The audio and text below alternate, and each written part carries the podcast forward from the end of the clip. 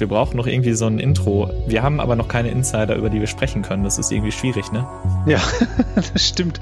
Also es ist, ist doch nett, irgendwie ab und zu mal mit anderen zu sprechen. Also nicht, dass wir jetzt Helene und äh, Kirsten hier haben wollen. Wir schöne Grüße hier in Richtung äh, Urlauber, sei ihnen gegönnt. Äh, aber wir, wir werden das schon ordentlich hinkriegen, denke ich, oder? Ich bin gespannt, worüber sprechen wir denn überhaupt heute?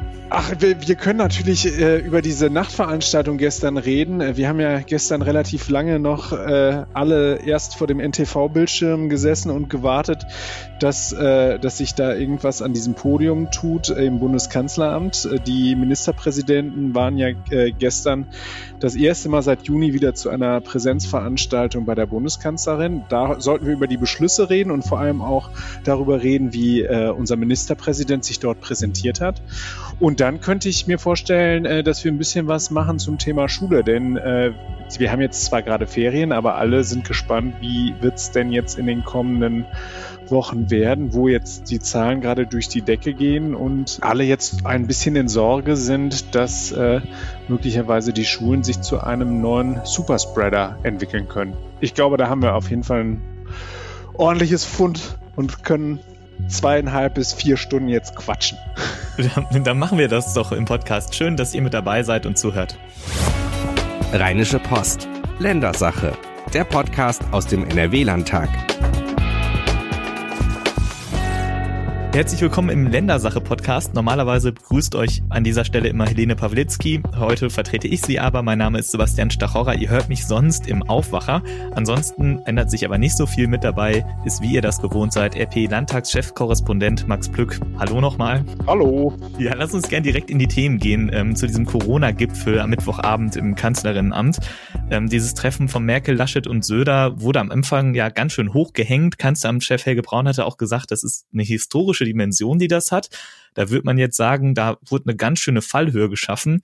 Konnten die die Erwartungen erfüllen am Ende? Naja, es, das Problem war so ein bisschen, dass das Ganze natürlich vorher aufgeladen war, äh, erwartungstechnisch durch das, was da äh, an Diskussionen rund um das Beherbergungsverbot äh, sich in den Tagen davor abgespielt hat. Ähm, wir sind ja jetzt, wie gesagt, gerade in den Herbstferien und viele Nordrhein-Westfalen haben jetzt äh, das Problem, dass sie äh, aus Hotspot-Regionen kommen und jetzt in Sorge sind, ob sie jetzt nach Mecklenburg-Vorpommern oder nach Bayern fahren können. Und da hatten viele gehofft, dass ähm, sich Armin Laschet möglicherweise mit seiner Haltung durchsetzen könnte, äh, dieses Beherbergungsverbot zu kippen. Und ähm, das war offensichtlich auch der kontroverseste Punkt und der, der dazu geführt hat, dass wir alle sehr lange immer auf dieses leere Podium geschielt haben und äh, niemand rauskam und hinter verschlossenen Türen soll es hoch hergegangen sein. Aus, aus Teilnehmerkreisen hieß es dann, Merkel hat irgendwann gesagt, sie sei nicht zufrieden mit dem, was man da jetzt gerade beschlossen habe, oder? Das sei nicht hart genug. Genau, da ging es jetzt, ähm, da, da ging es jetzt nicht nur um das Beherbergungsverbot, da ging es auch um viele andere Regelungen. Also wir hatten ja so ein bisschen einen Einblick oder einen Eindruck, äh, was so Merkel Merkel vorschwebt, weil wir äh, morgens ähm, die, die ähm, Beschlussvorlage für diese Runde äh, schon mal äh, zu Gesicht bekommen haben. Das große Problem, würde ich sagen, ist jetzt in erster Linie, ähm, dass die, äh, die Landesfürsten, wenn wir sie mal so nennen wollen, keine einheitliche Linie bei diesem Beherbergungsverbot hingekriegt haben. Das heißt, man lässt es jetzt erstmal laufen bis zum 8. November, dann sind die Ferien in Bayern vorbei und dann schaut man mal, wie es sich so entwickelt hat. So, und was ich Merkel gewünscht hätte, wären, glaube ich, doch noch deutlich schärfere Maßnahmen gewesen, was ja klar geworden ist, beispielsweise an Hamm und verschiedenen anderen Ausbrüchen, die wir hier hatten, also bei uns beispielsweise auch Remscheid, dass ins, insbesondere diese privaten Feiern dort ähm, dazu führen, dass wir hier ja gerade eine große Verbreitung von Covid wieder haben. Auf einer privaten Feier kann man sich vorstellen, da geht es etwas geselliger zu und so weiter. Und wenn, wenn man sich seit Jahr und Tag kennt, dann äh, nimmt man sich einfach auch lieber mal in den Arm und so weiter und, und äh, dann lässt man mal die Abstandsregeln Abstandsregeln sein. Und insofern äh, war da, glaube ich, schon der, der Wunsch da, dass man deutlich schärfere Eingriffe bekommt. Da gab es, so hören wir aus Teilnehmerkreisen, aber auch äh, vor allem Vorbehalte aus NRW. Also ähm, vor allem was die ganz privaten Feiern angeht, sprich diejenigen, die nicht in Gaststätten stattfinden, sondern die zu Hause stattfinden. Da gab es wohl auch keine ganz einheitliche Linie. Ähm, da ist es beispielsweise so, dass Nordrhein-Westfalen äh, dann nur eine Empfehlung für eine Höchstgrenze ähm, abgeben will, also für eine Teilnehmerzahl, äh, während andere Länder da richtig Vorgaben machen wollen. Teilnehmer sagen beispielsweise, dass Armin Laschet äh, dort wohl auch gesagt haben soll, ähm, das sei zu früh und zu rigoros, wenn man da ab einem Inzidenzwert von 35 jetzt schon in die Vollen gehen würde und dort halt eben äh, Obergrenzen machen würde.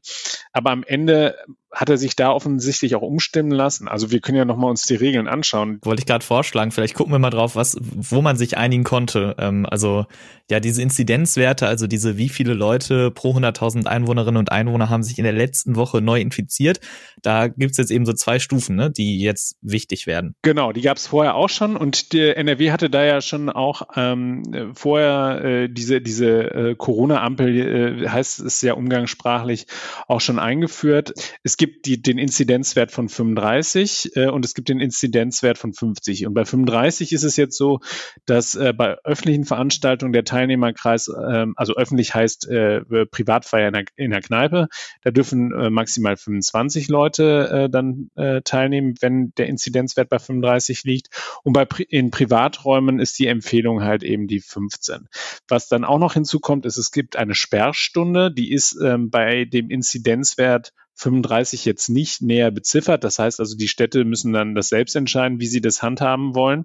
Wenn der Inzidenzwert aber über 50 steigt, dann gibt es die Sperrstunde um 23 Uhr und dann gelten auch für die privaten Feiern deutlich schärfere Regelungen. Also das hieße beispielsweise im öffentlichen äh, Räumen äh, zehn Leute und zwei Haushalte. Ach so, und im privaten genau das gleiche. Also maximal zehn Leute aus oder zwei verschiedene Haushalte. Okay, das ist dann aber erst ab dieser 50er Grenze, ne? Also wenn man ja das, was im Moment aber halb NRW hat, kann man fast sagen. Genau. Also wir sind jetzt, wir, wir sind jetzt kurz vor dem Punkt, wo wirklich das ganze Ruhrgebiet äh, rot ist. Also vor allem die Metropolregion hat es jetzt schon, äh, ist jetzt ein einziger Hotspot. Also ich glaube, es gibt jetzt noch zwei Städte, die da nicht reinfallen.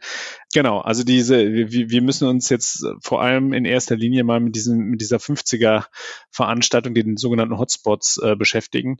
Ist es, ist schon, äh, ist es schon besorgniserregend, also wie sie da jetzt gerade die Entwicklung Entwicklung ist. Und insofern war es auch gut, dass man äh, zumindest da jetzt Regelungen aufgestellt hat.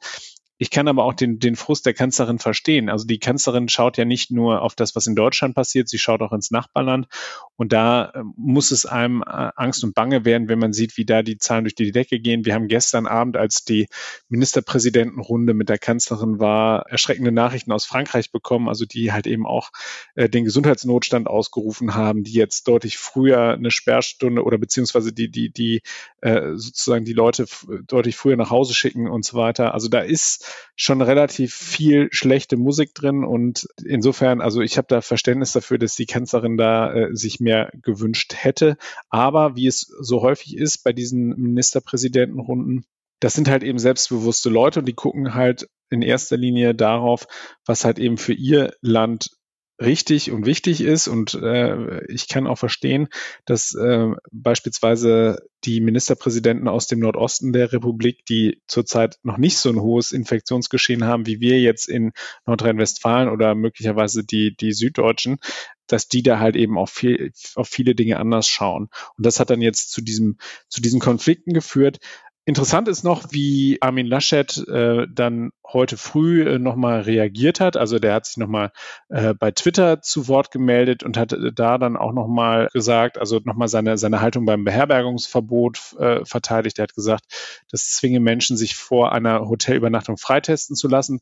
Das ist, finde ich, eine Argumentation, die kann ich durchaus nachvollziehen. Und deswegen hat Armin Laschet da auch den Bundesgesundheitsminister auf seiner Seite. Man schafft natürlich den Fehleranreiz, dass jetzt Leute, die gesund sind und die keine Symptome haben, die aber in Urlaub fahren wollen, jetzt Testkapazitäten in Beschlag nehmen, die halt eben dringend gebraucht werden. Man sollte diese Tests eigentlich dafür benutzen, dass man jetzt beispielsweise Leute in Pflegeeinrichtungen testet oder Leute, die im Gesundheitswesen arbeiten, aber nicht unbedingt die Urlauber. Insofern eine Sache, auf die sich die Ministerpräsidenten da schon auch einigen konnten, war zumindest ein Appell. Das heißt also, sie haben nach außen appelliert an alle, die aus Risikogebieten kommen, Leute, müsst ihr denn wirklich in Urlaub fahren, bleibt doch lieber zu Hause. Äh, damit schützt ihr nicht nur euch, sondern ihr schützt halt eben auch andere. Ja, wir haben ja auf RP Online diese interaktive Karte für NRW auch, wo man dann gucken kann, wie das im eigenen Kreis oder in der eigenen Stadt aussieht.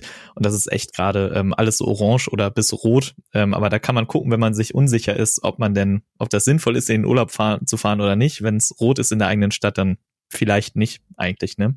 Aber offiziell ist es eben so, dieses Beherbergungsverbot gilt in NRW nicht, ne? Das heißt, ich kann jetzt einfach überall hinfahren oder Leute, die nach NRW kommen, können hier dann einfach übernachten ohne diesen negativen Corona-Test, egal wo sie herkommen. Genau. Und es ist mittlerweile auch so, dass in den anderen Ländern gerade reihenweise die Beherbergungsverbote kippen.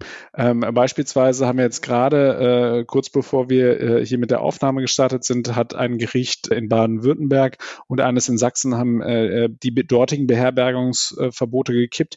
Da muss man dann sagen, äh, da hat die Landesregierung von Laschet da auch wirklich einen Punkt gehabt, als sie dann äh, schon vorher gesagt hat, Leute, das ist verfassungsrechtlich alles ganz schön schwierig, was wir da machen. Ist vielleicht gut gemeint, aber schlecht gemacht. Und das äh, kriegen sie jetzt gerade, äh, die Länder, die dieses Beherbergungsverbot eingeführt haben, gerade von den Gerichten attestiert. Also ich bin gespannt, wie das jetzt sich in den kommenden Tagen weiterentwickelt. Ich glaube, dass da noch eine Reihe von Verboten purzeln werden am Ende ist es so, man muss wieder einmal mehr an die Vernunft der Leute appellieren. Leute, ist es wirklich dringend notwendig, jetzt in Urlaub zu fahren? Also wo wirklich wir äh, so hohe Werte haben. Ich glaube, da muss jeder mal einmal kurz in sich gehen und sich vielleicht überlegen, ob es nicht doch schöner ist, zu Hause zu bleiben. Ja, wir haben ja heute, ähm, also am Donnerstag, wenn, wenn wir gerade aufzeichnen, nochmal einen neuen Höchstwert der, der Neuinfektionen mit Corona innerhalb eines Tages gehabt, 6600. So viele hatten wir noch nicht mal Ende März. Ähm, und Merkel hat gestern in der Pressekonferenz ja auch gesagt, diese Werte, die man sieht, da kannte sie noch nicht diesen neuen Höchstwert. Ähm, aber diese steigenden Zahlen, dass wir in dieser exponentiellen Kurve sind, die Werte spiegeln ja eher so das Geschehen von vor circa zehn Tagen wieder. Das heißt, eigentlich müssen wir auch damit rechnen, dass jetzt erstmal die nächsten Tage diese Infektionszahlen noch weiter steigen, oder? Genau. Der äh, Bundesgesundheitsminister hat übrigens gerade auch nochmal gesagt, äh, dass sich jetzt, heute und hier entscheidet, ob wir überhaupt Weihnachten feiern können, so wie wir Weihnachten feiern wollen. Also sprich, äh, zu Verwandten halt eben möglicherweise in, in etwas weiter entfernten Regionen fahren wollen. Das ist auch, finde ich, die Krux an dieser Virus-Pandemie, dass einfach viele Maßnahmen erst später äh, zum Tragen kommen, also dass wir sie erst viel später sehen.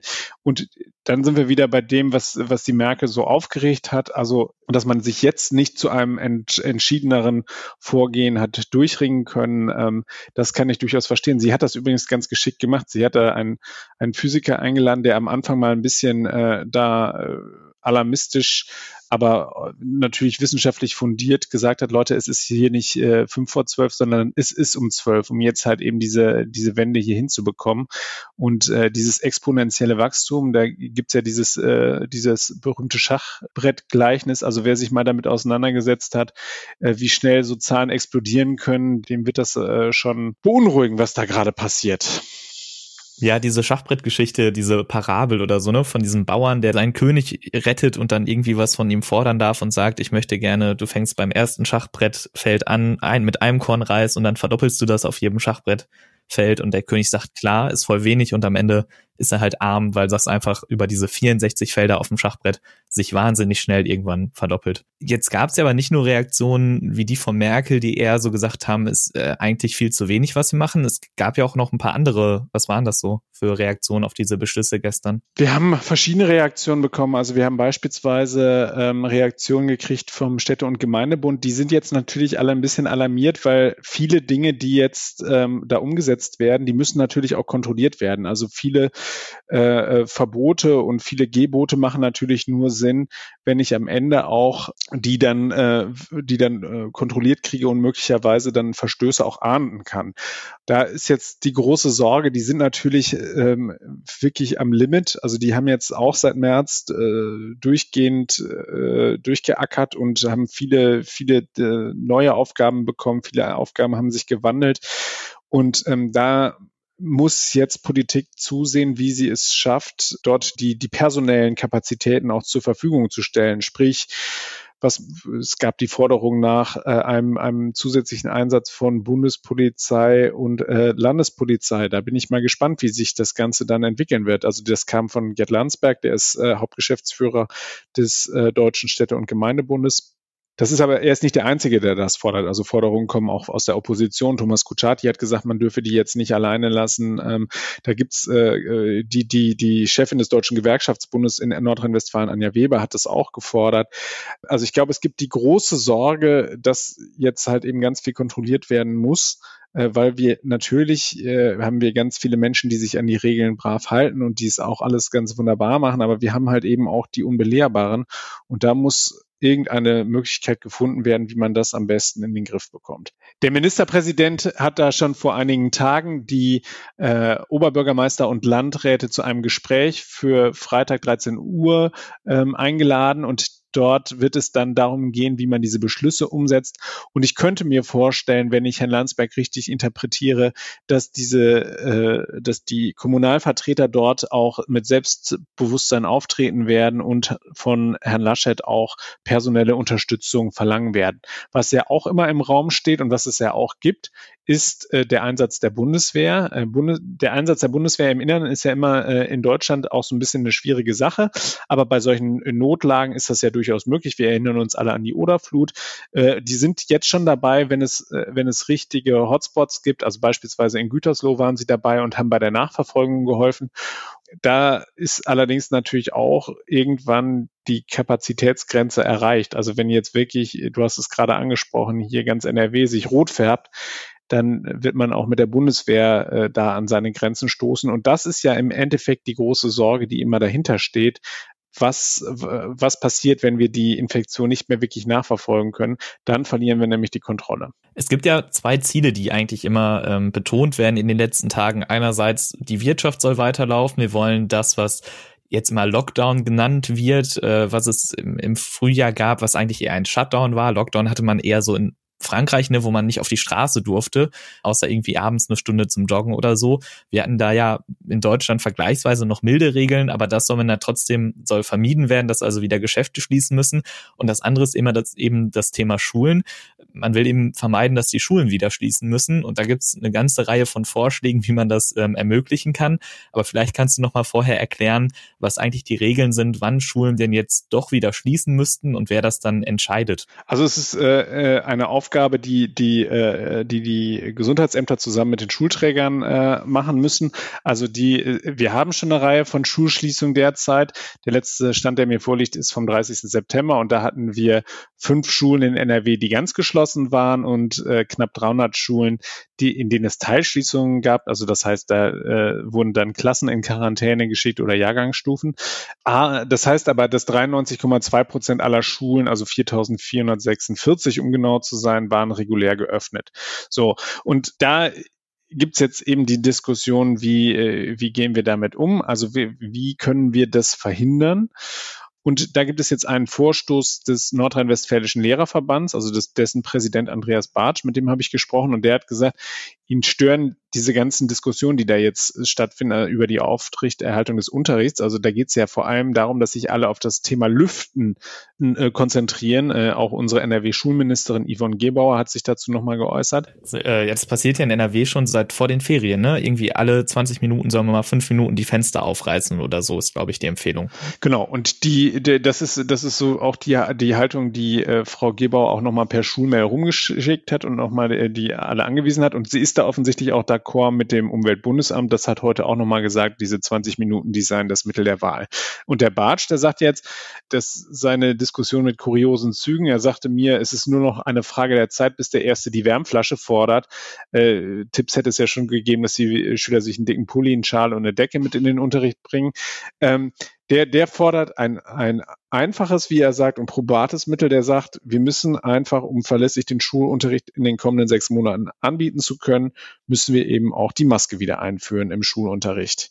Und da stelle ich mir vor, kann das nochmal ordentlich für Diskussionen sorgen. Ja, es gab ja kurz diese Maskenpflicht und dann gab es immer diese Probleme, ja, wie macht man Unterricht in Sprachen, wenn man halt dann nicht mehr sieht, äh, wie man den Mund bewegt und auch Schülerinnen und Schüler schlechter versteht oder auch ne, die, die Lehrkräfte schlechter verstanden werden.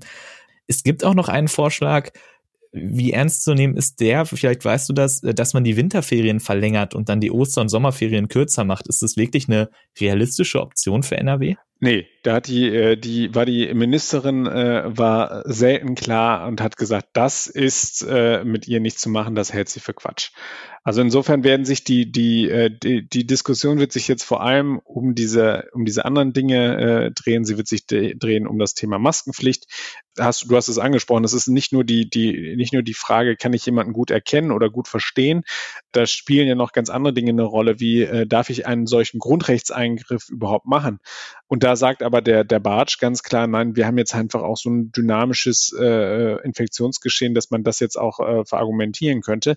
Aber es, neben der Maske gibt es ja noch weitere Dinge. Also es gibt das Lüften, darüber haben wir gerade schon gesprochen.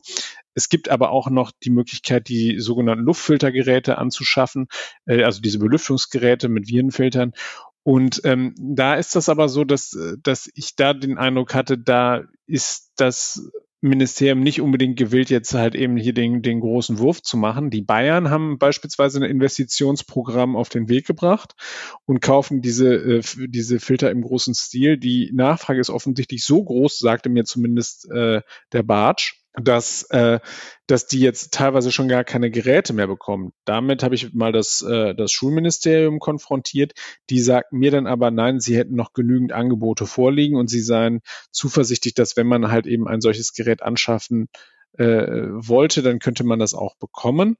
Ähm, aber trotzdem, Sie setzen ganz klar, das geht aus allem, was Sie gesagt haben, hervor, alle 20 Minuten und je nach Unterrichtsstunde für mindestens fünf Minuten das Fenster aufreißen. Das muss gehen.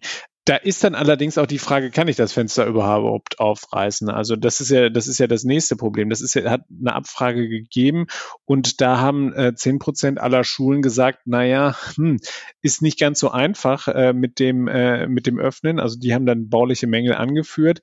Da muss man dann halt eben schauen, wie das geht. Und der Bartsch sagte mir auch, alleine schon aus Sicherheitsgründen könne man in vielen Schulen gar nicht die, die Fenster öffnen. Äh, spätestens ab dem ersten und zweiten Stock lassen die sich nur kippen.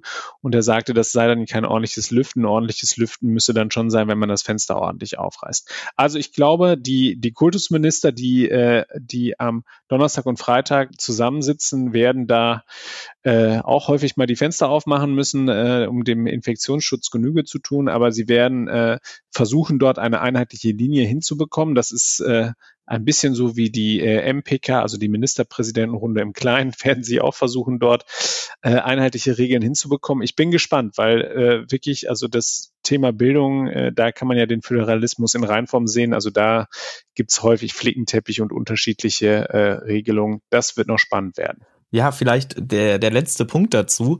Ähm, was ist denn eigentlich mit dem Distanzunterricht? Man hat ja die Regeln jetzt geändert auch für dieses Schuljahr. Also das, was man da im Distanzunterricht macht, falls es den wieder gibt, ist auch prüfungsrelevant. Das war ja vorher nicht so.